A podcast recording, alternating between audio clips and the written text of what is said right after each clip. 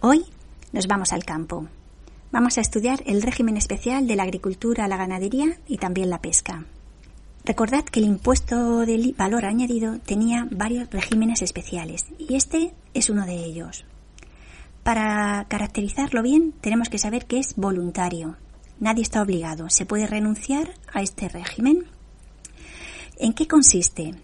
Para que pilléis la clave, estad la gente del campo normalmente está muy preocupada con todos los horarios, las labores de recogida, pendientes en cada momento. Si además se le imponen todas las obligaciones de llevar libros, hacer facturas y demás, ellos no están para esto. Entonces, para simplificarles todas las tareas de administración y de liquidación, las dos obligaciones principales del IVA, la primera la de repercutirlo y la segunda poder deducir todo el IVA que soportan, en este régimen no se dan y se cambian por un sistema que se denomina compensación. Es decir, es una cantidad a tanto alzado que se compensan, para la agricultura, por ejemplo, es el 12%, sobre el valor del precio de venta de todos los productos agrícolas que ellos vendan. Este porcentaje del 12% viene a ser el IVA para ellos. Así de sencillo, con este porcentaje se soluciona todo. El único libro que tienen que llevar es donde anotan el recibo de estas compensaciones. No tienen que emitir facturas, no se tienen que preocupar por calcular la cuota del IVA soportado, nada, muy sencillo. Eso sí, esta sencillez solo permite que sea aplicados por el acordar siempre de los requisitos cuantitativos, las magnitudes de aquellos agricultores o ganaderos o pescadores que no superen durante el año la cifra de 250.000 euros. Si han empezado la actividad a mitad de año, habrá que hacer la regla de cálculo de 3, que esto es lo que se llama elevar al año, para saber estos 250.000 euros que representan para ellos el plazo del año los meses que hayan estado ejerciendo la actividad. Y vamos ahora a las exclusiones. Si superan esta cantidad, no se, no se aplica este régimen especial.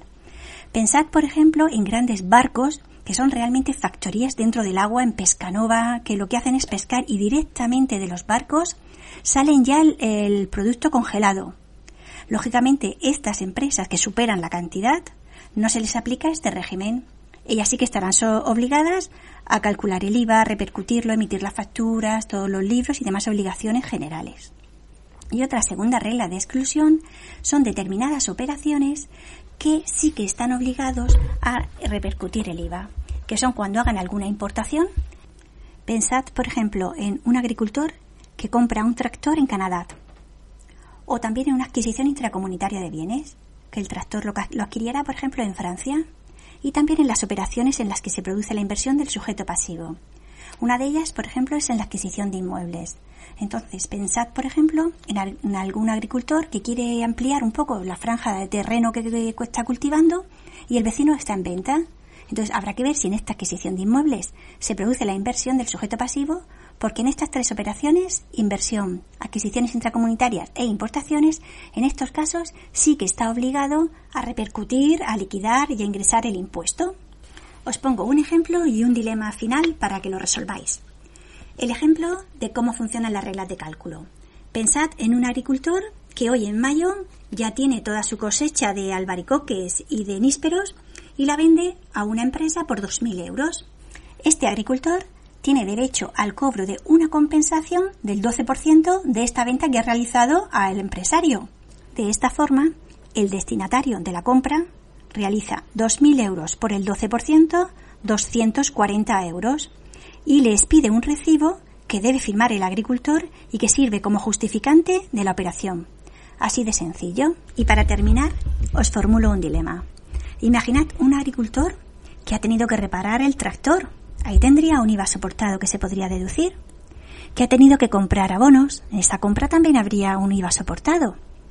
Todas estas cuotas de IVA soportado en este régimen no funcionan. Se sustituyen simplemente por la operación a tanto alzado. Por eso muchas veces es renunciable porque habrá que hacer cálculos y ver una estrategia si interesa estar o no en este régimen.